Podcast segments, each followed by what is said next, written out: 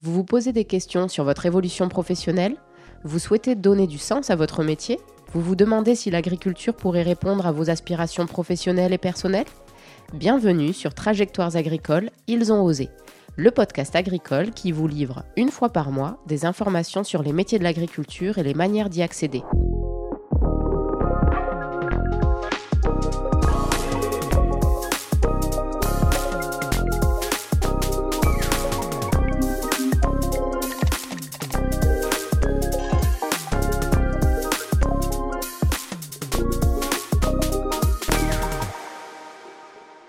Dans ce nouvel épisode, c'est Alice qui m'a accueillie chez elle, dans la région naturelle de la Bourriane, dans l'ouest du département du Lot, pour vous raconter son parcours. À 28 ans, ça fait 4 ans qu'elle travaille à la fois pour le service de remplacement du Lot et Agri-Saison. Depuis l'âge de 10 ans, elle sait qu'elle veut devenir agricultrice. Elle s'est alors donné les moyens d'entrer dans le milieu agricole. Après un bac S, elle s'oriente vers une école d'ingénieur agronome et travaille quelque temps à la chambre d'agriculture avant de devenir salariée agricole. La richesse de son métier, c'est sa diversité. Récolter du safran, effeuiller du tabac, traire des vaches, transformer leur lait en yaourt ou encore conduire un tracteur sont autant de tâches qu'elle réalise avec passion. Elle éprouve de la reconnaissance pour tous les professionnels avec lesquels elle travaille et qui lui transmettent leur savoir-faire.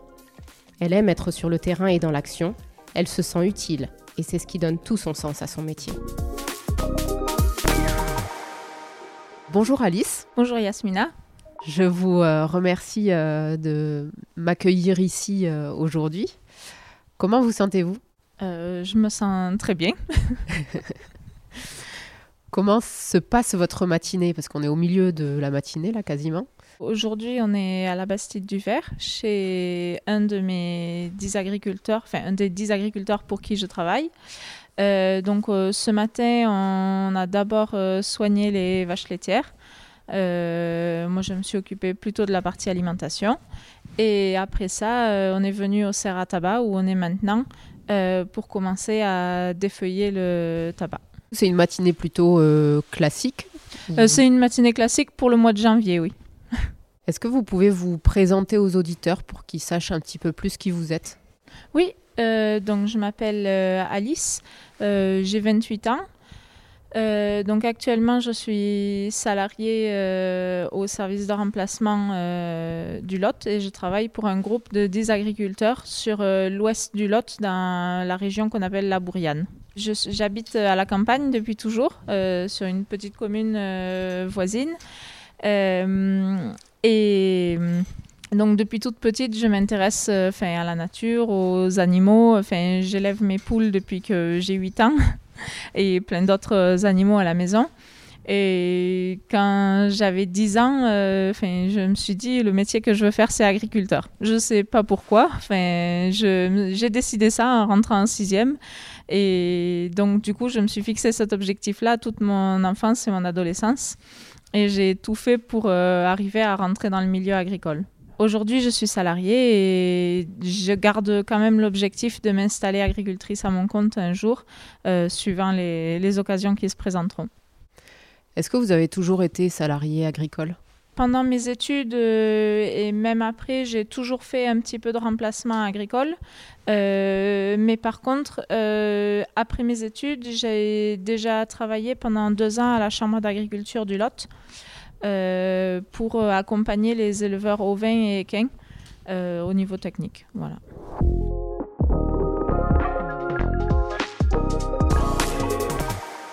Est-ce qu'on peut revenir sur votre parcours scolaire et ensuite votre parcours professionnel, mais tout d'abord revenir sur les bancs de l'école.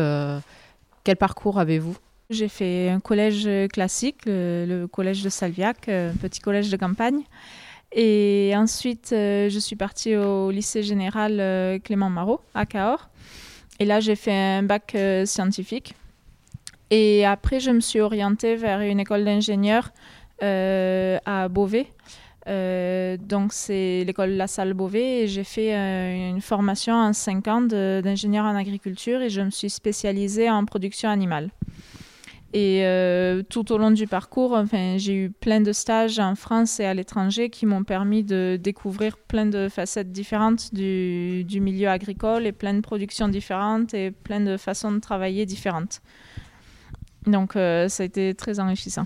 Ça m'a permis de connaître tout, tout le secteur agricole, euh, parce que pendant la formation, on a appris euh, des tas de choses sur euh, ben, l'alimentation des animaux, l'industrie agroalimentaire. Enfin, vraiment, on a vu le secteur de A à Z et on a fait des visites d'usines. On a visité des usines qui produisent les aliments pour animaux, des, usines, des usines qui produisent les médicaments. Enfin, donc du coup, je connais un peu toute la filière et quand je travaille, je sais un peu d'où viennent toutes les choses que j'utilise et enfin, j'ai une bonne idée du sens de ce que je fais. Mais pour autant, euh, c'est pas indispensable d'être ingénieur, bien sûr, pour faire le métier que je fais. Euh, j'ai plein de collègues qui ont des bacs pro, des BTS dans le milieu agricole où je pense que un jeune motivé qui n'a pas de formation agricole mais qui s'est investi euh, dans ce milieu ou qui connaît un petit peu pourrait même euh, rentrer dans ce métier en, se formant sur le tas. Comment vous, euh, vous, vous, êtes passé du métier de, de technicienne à la chambre d'agriculture au métier de salarié agricole ou d'agent de remplacement finalement? Ben, Comme je vous disais, j'ai toujours fait un peu de remplacement à côté pendant mes congés ou mes week-ends ou mes vacances scolaires. Depuis que j'ai 15 ans, euh, j'ai commencé à faire ça. Et c'est ce qui me plaît vraiment, enfin, ben, d'aider les agriculteurs, euh, ben, d'une part, euh, à partir en congé, ou d'autre part, à enfin, les remplacer s'ils ont un problème de santé ou un problème familial. Enfin, ce rôle me plaît vraiment, je me sens vraiment utile dans ce métier-là. Et puis, depuis toujours, je suis plus une personne d'extérieur. J'aime plus être sur le terrain et dans l'action euh, plutôt que dans un travail plutôt euh, de bureau, euh, même si j'avais une part de terrain aussi. Est-ce que, d'après vous, le, fait d'avoir fait autre chose avant, de, avant d'arriver à ce métier, c'est positif pour vous? Ça vous a apporté quoi? Oui, eh ben, en fait, euh, ça m'a permis d'avoir une vision plus large de l'agriculture et de connaître euh, plein de façons de faire, d'avoir euh, une vision d'ensemble de l'agriculture de mon pays, de ma région, de mon département. et du coup, ça m'aide aussi à comprendre mais les façons de faire des personnes pour qui je travaille. et voilà, je suis passée un peu du général au particulier et ça, c'est très enrichissant et comment euh, votre entourage, votre famille a perçu votre, euh, pas forcément votre réorientation, mais votre changement de métier? Je pense qu'ils n'ont pas été choqués parce que, ils savaient que je voulais travailler euh, dans le vif du sujet, on va dire, depuis toujours, et qu'ils savaient que j'allais un, jour soit être salariée, soit être agricultrice. Donc, je ne pense pas que ça les ait bouleversés, au contraire. Vous nous avez dit que vous étiez originaire d'ici. Oui. Finalement, quel, lien vous faites entre euh, votre métier et le territoire dans lequel euh, vous vivez? Est-ce que c'est important pour vous de participer finalement à l'activité euh, du territoire? Déjà, moi j'adore mon département et ma région qui est la Bouriane et enfin je me verrais pas du tout travailler ailleurs même si c'était pour travailler dans le milieu agricole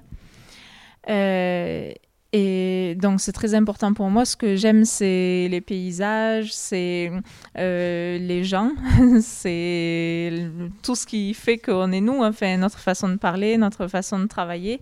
Et ce que j'aime bien aussi, c'est la diversité de l'agriculture qu'il y a chez nous. Euh, on a de l'élevage, on a des cultures, enfin on a plusieurs types d'élevage en plus. Euh, il y a vraiment une grande diversité qui fait que c'est très riche. Euh, et puis je suis très fière aussi de travailler dans mon département et dans les villages autour de chez moi et de contribuer à l'activité économique euh, autour de chez moi et euh, ben, de, maintenir des jeunes aussi sur le secteur. Je trouve ça très important vu qu'on est dans un département avec une population un peu vieillissante et où la dynamique agricole peine un petit peu, surtout de notre côté.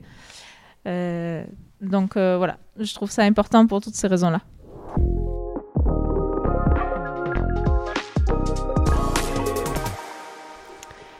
Est-ce que euh, on peut rentrer un petit peu plus dans le vif du sujet de votre métier? Aujourd'hui, vous nous avez dit que vous, vous êtes mise à disposition d'un groupe de 10 agriculteurs. C'est ça. Est-ce que vous pouvez nous dire en quoi consiste concrètement vos missions Déjà, le groupe de 10 agriculteurs, en fait, il y a 7 éleveurs laitiers euh, il y a un, éleveur, des, un des éleveurs laitiers qui fait aussi du tabac et du safran. C'est celui chez qui on est aujourd'hui. Euh, il y en a un qui fait aussi des vaches euh, allaitantes à côté. Et un qui fait des porcs et des vaches allaitantes à côté. Et ensuite, les trois autres agriculteurs, il y en a un qui est spécialisé en vaches allaitantes et un qui fait, deux pardon, qui font des ovins, ovins viande. D'accord. Euh, donc du coup, ben, j'ai des missions très diversifiées. Euh, je change de ferme tous les jours. Euh, donc principalement, j'aide à soigner les animaux. À nourrir, à traire, à faire boire les veaux, à déplacer les clôtures et déplacer les troupeaux de vaches. Et après, suivant les saisons, je fais du tracteur pour faire les foins, pour préparer les terres pour les semis ou pour récolter. Euh, et ensuite, euh, ponctuellement dans l'année, je remplace les agriculteurs qui souhaitent partir en congé euh, pour un week-end ou pour une semaine, ou éventuellement en cas de coup dur, c'est-à-dire de maladie ou d'accident. Comment est géré votre planning finalement? Est-ce que vous êtes au courant assez à l'avance? Est-ce que c'est la découverte tous les matins? Non. Alors, tous les trois mois, on se réunit euh, avec tous les agriculteurs et on fait un planning pour le trimestre. Donc je sais à l'avance chez qui je vais tous les jours de la semaine. Après, ça peut changer en fonction de la météo ou du travail qui a effectué. Euh, par contre, je ne sais pas ce que je vais faire dans la journée. Je sais chez qui je suis, donc j'ai une petite idée. Euh, aujourd'hui, je sais au mois de janvier, là où je suis, il y a de fortes chances qu'on ait failli du tabac mais je ne sais pas exactement le déroulé de la journée ni exactement mes horaires. Finalement, la, prise de consigne euh, au, départ de la journée avec euh, l'agriculteur euh, que vous remplacez est essentielle. Oui, oui. De toute façon, chez la plupart des agriculteurs, on commence au moins la journée en travaillant ensemble. et ensuite, en fonction de chez qui on est, euh, chez qui je suis, pardon, euh, soit je travaille seul, soit on, travaille en binôme, des fois toute la journée. Et vous, vous travaillez euh, qu'avec des agriculteurs ou sur certaines exploitations, il y a aussi d'autres salariés ou d'autres... non, alors c'est des agriculteurs ou des agricultrices d'ailleurs. J'ai aussi des, des, agricultrices dans mon groupe. Euh, et il n'y a pas d'autres salariés. Euh, il peut y avoir par contre d'autres associés ou d'autres membres de la famille qui travaillent avec nous. D'accord.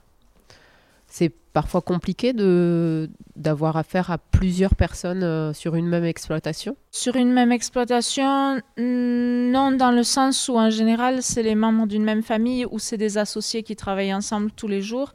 Et en général, ils se mettent d'accord avant que j'arrive sur ce que je dois faire. Euh, et souvent, je travaille qu'avec l'un d'eux pour la journée. Voilà. Euh, donc, il n'y a pas de souci à ce niveau-là.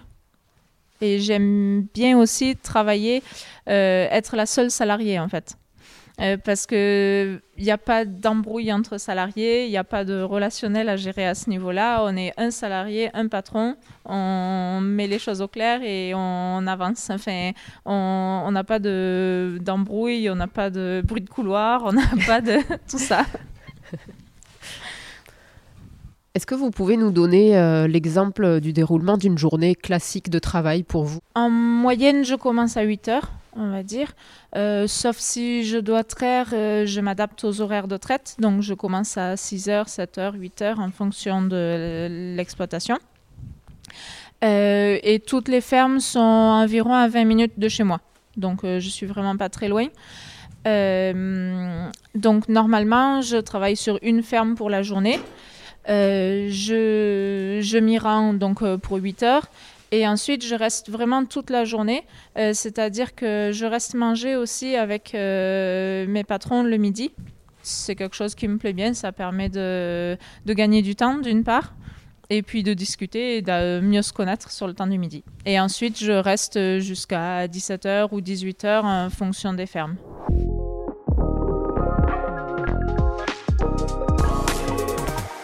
Est-ce que vous avez des, loisirs, euh, des, activités annexes? Depuis deux ans, je suis pompier volontaire. Euh, donc euh, ça, ça me demande un peu d'investissement. Et ensuite, je suis aussi dans le groupe folklorique des Brouillanols. donc, hors période Covid, on fait des spectacles de danse traditionnelle à différentes occasions. Et vous arrivez à vous libérer facilement avec le métier que vous faites? Oui, déjà, euh, en temps normal, j'ai mes week-ends et mes soirées.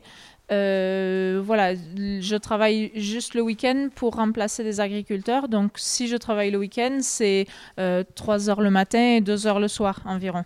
Et j'ai le reste de la journée de libre. Donc, c'est pas gênant du tout. Je peux faire plein de choses en dehors. Justement, si on revient sur euh, finalement vos différents employeurs, aujourd'hui vous travaillez euh, pour un groupe de 10 agriculteurs, mhm. mais votre employeur, celui avec qui vous avez signé votre contrat de travail finalement, euh, ce ne sont pas ces agriculteurs-là, mais un groupement d'employeurs départemental qui s'appelle Agri-Saison. Oui. Et donc du coup, quelle est la différence entre... Est-ce que vous pouvez nous expliquer l'avantage, l'intérêt euh, d'être salarié de ce groupement d'employeurs et puis ensuite euh, la différence aussi avec le, service de remplacement que vous citiez tout à l'heure. Agri-Saison, du coup, c'est mon employeur. Donc, je suis en CDI avec un temps complet. J'ai la sécurité de l'emploi et je suis mise à disposition toute l'année auprès de ce groupe de 10 agriculteurs. Donc, ça veut dire aussi que j'ai un seul contrat de travail un seul et même salaire et les mêmes conditions auprès des 10 utilisateurs, comme on les appelle. La différence entre groupement d'employeurs et service de remplacement, c'est aussi euh, en fonction de, la nature du travail. Au groupement d'employeurs, je suis là pour euh, apporter un complément de main-d'œuvre aux agriculteurs, donc. Euh, alors que le service de remplacement, c'est vraiment pour tous les aspects euh, congé maternité, euh, accident, maladie. Euh, voilà. Lorsque les agriculteurs ont besoin d'être remplacés voilà, sur des motifs Le service de remplacement, c'est vraiment du remplacement. donc, c'est plutôt en plus des traites ou les soins aux animaux matin et soir. Alors que au niveau du groupement d'employeurs, c'est des journées complètes et un temps complet à l'année. C'est peut-être aussi une sécurité pour les agriculteurs euh, utilisateurs. Oui, c'est vrai que j'ai oublié de le dire, mais du coup, euh, le groupement d'employeurs, ça permet aussi à ces 10 agriculteurs d'avoir un salarié à disposition toute l'année. Euh, donc, en cas de pépin, ils ont quelqu'un sous la main qui connaît leur ferme et qui peut venir les remplacer. Est-ce que vous pouvez, euh, donc je ne vais pas vous demander de décrire euh, toutes les exploitations sur lesquelles vous travaillez, mais justement l'exploitation sur laquelle on est aujourd'hui mhm. et euh, ben, les, les, tâches que vous devez faire aujourd'hui et les compétences associées, quoi, finalement, pour les gens qui ne connaissent pas forcément ces, ces les filières, ces mhm. filières-là, leur donner un peu plus d'informations. Aujourd'hui, c'est une petite ferme en polyculture élevage. Euh, donc les différentes productions sont d'une part euh, au niveau de l'élevage euh, un petit troupeau de vaches laitières donc avec production de lait et de veau sous la mer. C'est un troupeau à double objectif. Et d'autre part des productions végétales, donc le tabac et le safran.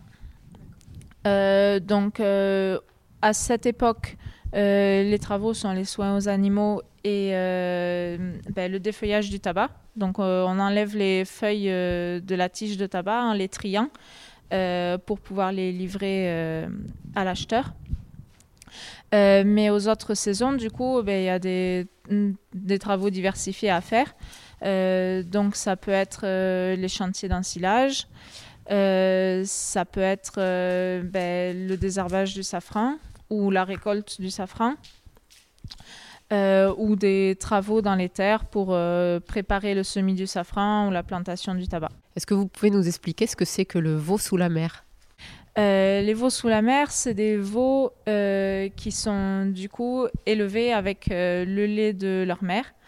Euh, donc ils têtent directement euh, la vache, contrairement à des veaux élevés en batterie euh, qu'on fait boire au seau ou au seau-téteur avec du lait artificiel. l'agriculteur chez qui on est a des petites parcelles de safran. Pour du safran, c'est déjà des grandes parcelles. Donc le safran, ça se sème pas, c'est des bulbes qui se plantent. En fait, c'est la même famille que les crocus. C'est un crocus.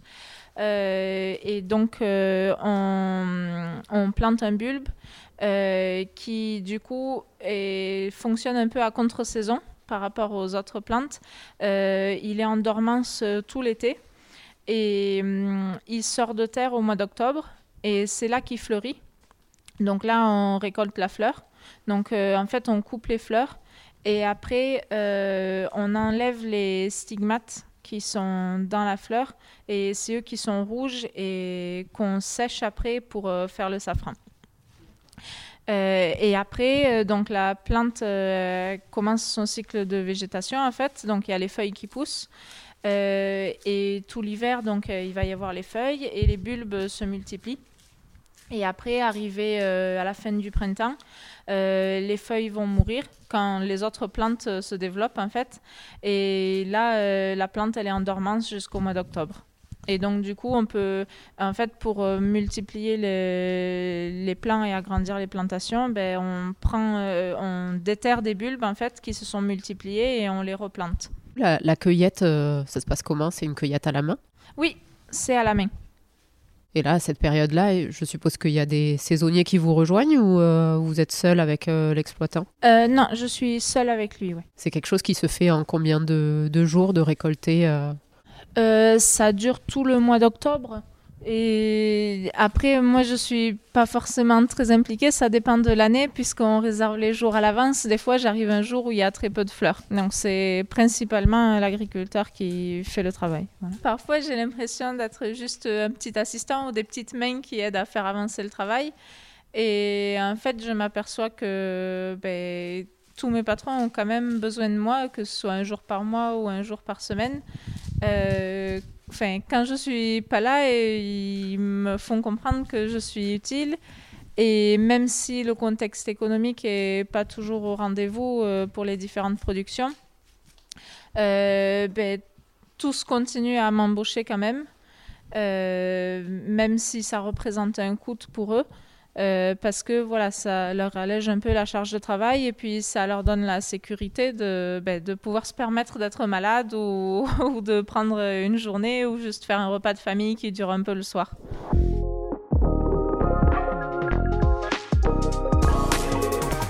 Aujourd'hui, il a gelé hier dans la nuit, donc ce matin c'est tout blanc partout. Oui. Euh, est-ce que ça a un impact sur, votre, sur les tâches euh, euh, que vous allez réaliser sur la journée Aujourd'hui, non, parce que de toute façon, on est à l'abri dans les serres et, à s'occuper du tabac. Euh, l'impact, c'est juste qu'on s'habille un peu plus parce qu'il ne fait pas très chaud pour commencer la journée. et plus, euh, plus largement, est-ce que, d'après vous, le, comment le changement climatique impacte votre métier? Je pense que ça a un impact sur les dates des différents travaux. Euh, comme euh, certaines années où il y a des sécheresses, euh, ben, on a fait par exemple les ensilages de maïs beaucoup plus tôt. Donc c'est des choses qui ont un impact peut-être au niveau du planning, vu qu'on fait le planning tous les trois mois et tout le monde a en tête les dates classiques des travaux. Et des fois, ça peut être amené à pas mal bouger avec la météo déjà de l'année. Et en plus, ça peut se décaler. Il y a des travaux qui se font de plus en plus tôt, comme les foins ou les ensilages de maïs, je pense. Et donc, ça a un impact sur les dates de congé euh, des agriculteurs et ben, les miens aussi, puisque, ben, oui, euh, par exemple, le maïs, ça se décale de plus en plus au mois d'août. Euh, après, je, oui, je vois pas d'autres impacts. Est-ce que dans vos, dans vos pratiques plutôt techniques, euh, pour l'instant, vous voyez un changement ou euh, sur l'aménagement peut-être des bâtiments pour éviter que les, les bêtes euh, aient trop chaud l'été ou ce genre de... Ah oui, oui, ben, il y a pas mal de personnes chez qui je travaille qui ont installé des ventilateurs dans les stabulations ou des systèmes de brumisation d'eau pour les jours où il fait vraiment très chaud. D'accord. Euh, c'est sûr qu'il y a des adaptations à avoir. Euh, on n'y pense pas parce qu'on est au mois de janvier, mais l'été, quand il y a de plus en plus de jours où il fait plus de 40 degrés, euh, il y a des adaptations à prévoir. Vous nous avez parlé de l'ensilage du maïs. Oui. Est-ce que vous pouvez nous dire ce que c'est? En quoi ça consiste? L'ensilage de maïs, en fait, c'est donc en fin d'été. c'est la récolte du maïs pour l'alimentation des troupeaux.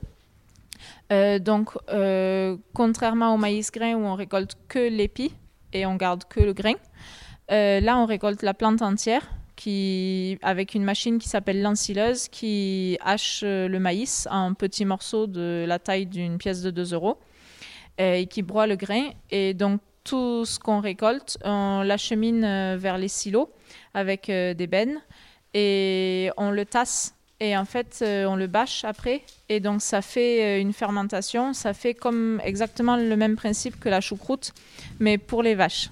D'accord. Donc, euh, ça, c'est une façon de conserver tout ce maïs qu'on a à une période donnée et de le distribuer tout l'hiver. Est-ce que du coup, il y a des, des tâches que vous avez apprises à faire parce que vous travaillez sur les exploitations des, de ces dix agriculteurs aujourd'hui que vous saviez pas faire auparavant? Oui, oui, euh, énormément même, parce que euh, au départ, quand j'ai commencé, euh, ce que je savais faire, c'était uniquement la traite, les soins aux animaux, éventuellement, porter une boule de foin avec le tracteur ou une partie des travaux liés au foin.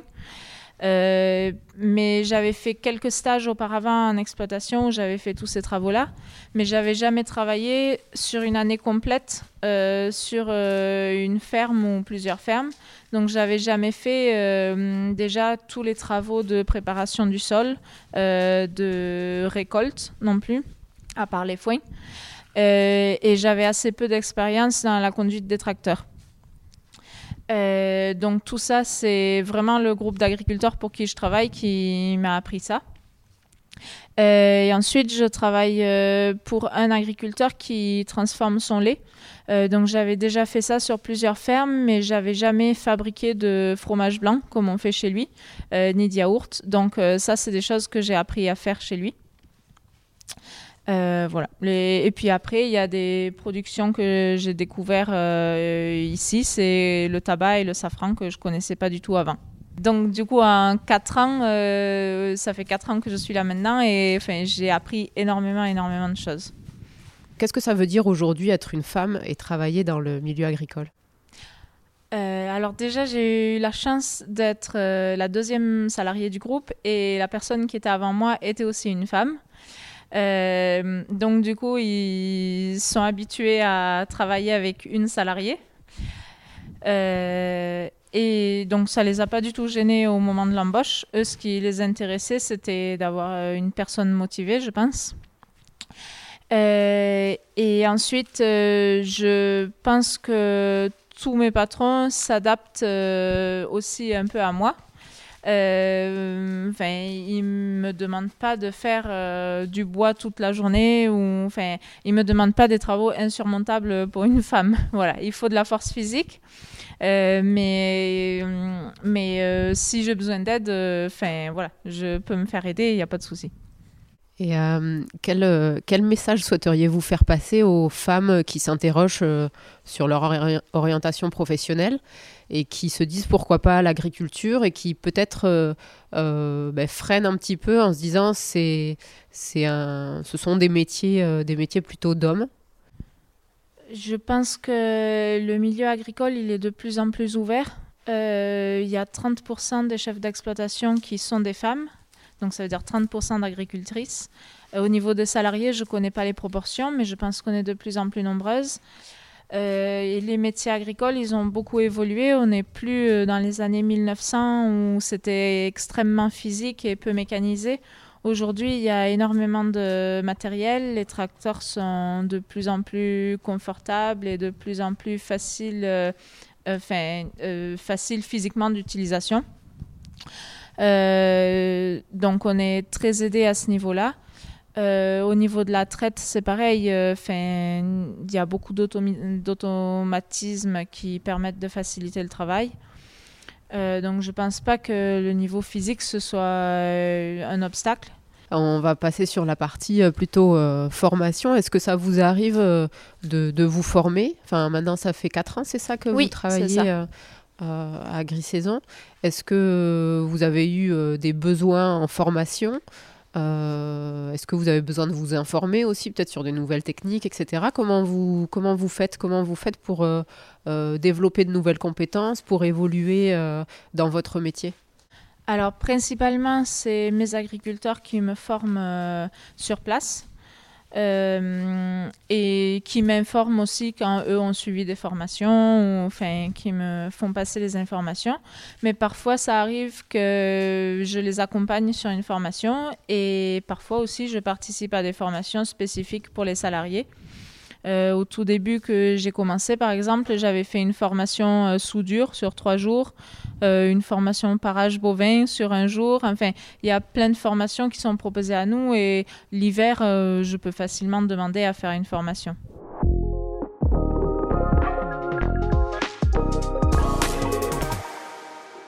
Est-ce que vous pouvez nous raconter une anecdote en lien avec votre métier ou votre formation?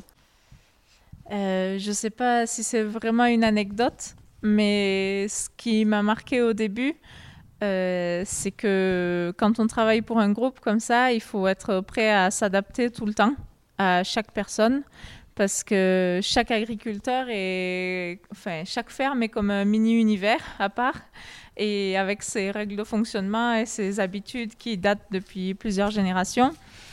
Et euh, ben, quand euh, on ramasse les clôtures, il y a toujours euh, un agriculteur qui préfère euh, ramasser les piquets avant le fil, un agriculteur qui préfère au contraire ramasser le fil avant les piquets, l'autre qui préfère décrocher le fil au bout et le rouler et puis après ramasser les piquets.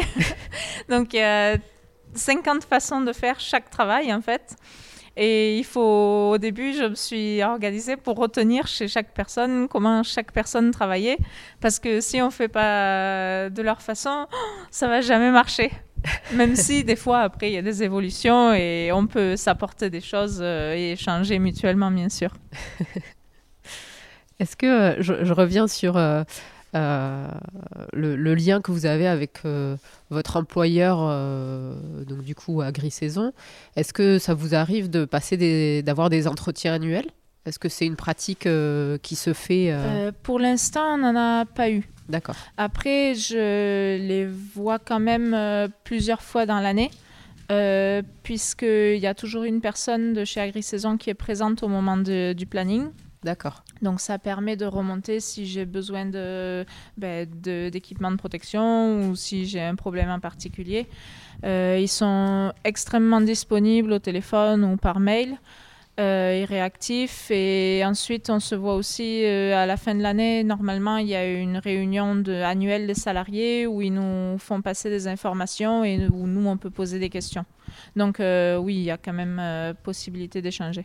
D'accord. Vous avez des liens avec les autres salariés euh, du groupement d'employeurs euh, ben, Assez peu. C'est justement euh, cette réunion de fin d'année qui permet de rencontrer les autres salariés et d'échanger avec eux. C'est quelque chose que vous appréciez? Oui, oui, oui.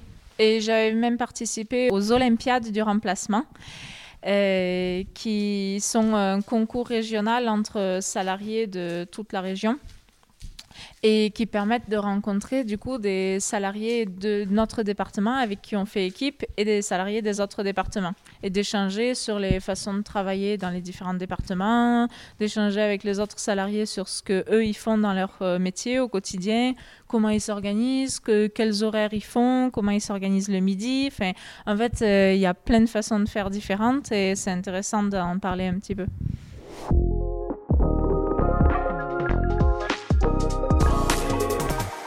Si on pouvait faire un voyage dans le temps et revenir dans le, le, passé, quel conseil vous donneriez à celle que vous étiez avant de vous lancer dans, dans ce métier?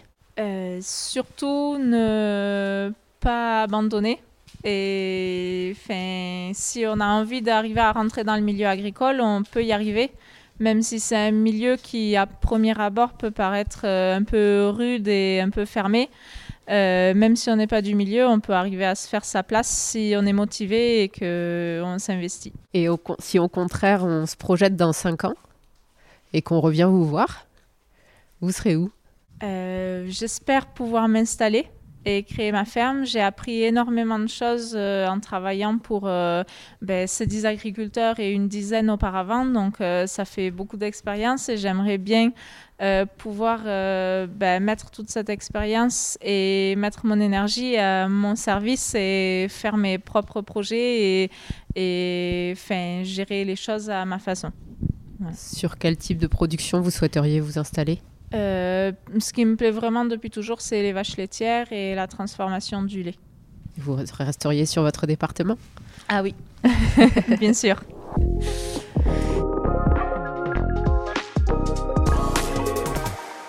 Quels sont vos trois merci du jour ben Déjà, je pense que je peux dire merci à tous les agriculteurs qui m'ont formé, qui m'ont appris toutes les choses que je sais faire aujourd'hui et qui ont été patients au début et qui ont accepté de perdre un peu de temps euh, pour me montrer. Euh, et c'était aussi super enrichissant d'avoir 10 personnes qui me forment en même temps parce que j'ai appris 10 fois plus vite en fait et 10 fois plus de choses que si j'avais qu'un patron avec sa façon de faire. Euh, mon deuxième merci, ça serait euh, ben, merci pour euh, l'environnement où je travaille et les productions et les façons de travailler. Pour rien au monde, j'irai travailler dans la bosse, dans les grandes cultures. C'est ce, que j'apprécie, ben, c'est ce que je disais, c'est la diversité des paysages, des, des productions, des agriculteurs. C'est ce chez moi qui me plaît énormément. Et le troisième, ça serait ben, merci pour euh, la, la bonne ambiance qu'il y a et la façon que je suis reçue dans toutes les fermes où je travaille. Euh, je suis reçue euh, comme membre de la famille presque. Et c'est même plus qu'un métier parce que on a plein plein d'échanges avec toutes les personnes où je travaille.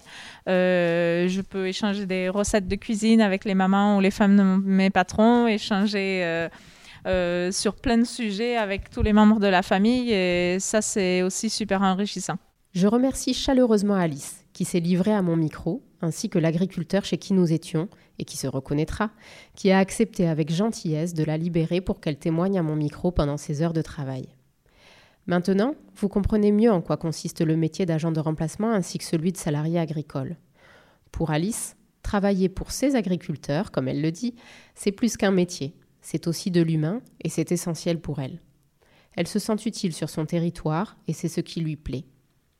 Demain, elle souhaite mettre toute son énergie et son expérience au service de son projet d'installation en agriculture et je lui souhaite le meilleur. Pour vous lancer, même si vous n'êtes pas du milieu agricole, si vous êtes motivé, alors vous y trouverez votre place. Pour vous accompagner, n'hésitez pas à faire appel aux chambres d'agriculture et leurs partenaires.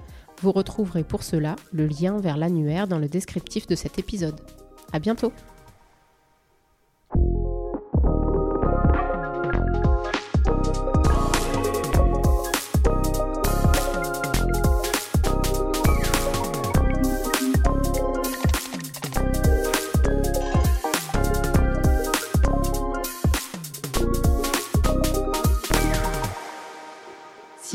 Trajectoires agricoles, c'est que vous vous intéressez au monde agricole et que vous souhaitez en savoir plus sur ses métiers, ses formations et les opportunités professionnelles qu'il recèle. Vous pouvez vous abonner au podcast sur la plateforme de votre choix, vous recevrez ainsi directement les nouveaux épisodes chaque mois. Si vous avez aimé ce podcast, le meilleur moyen de le soutenir est de le partager et de laisser un avis sur la plateforme que vous utilisez. Je vous donne rendez-vous dès aujourd'hui sur la page internet du site Oser l'agriculture en Occitanie, dont vous trouverez le lien dans le descriptif de cet épisode, et où vous retrouverez les replays du podcast, mais aussi des références pour aller plus loin dans votre projet. À très bientôt!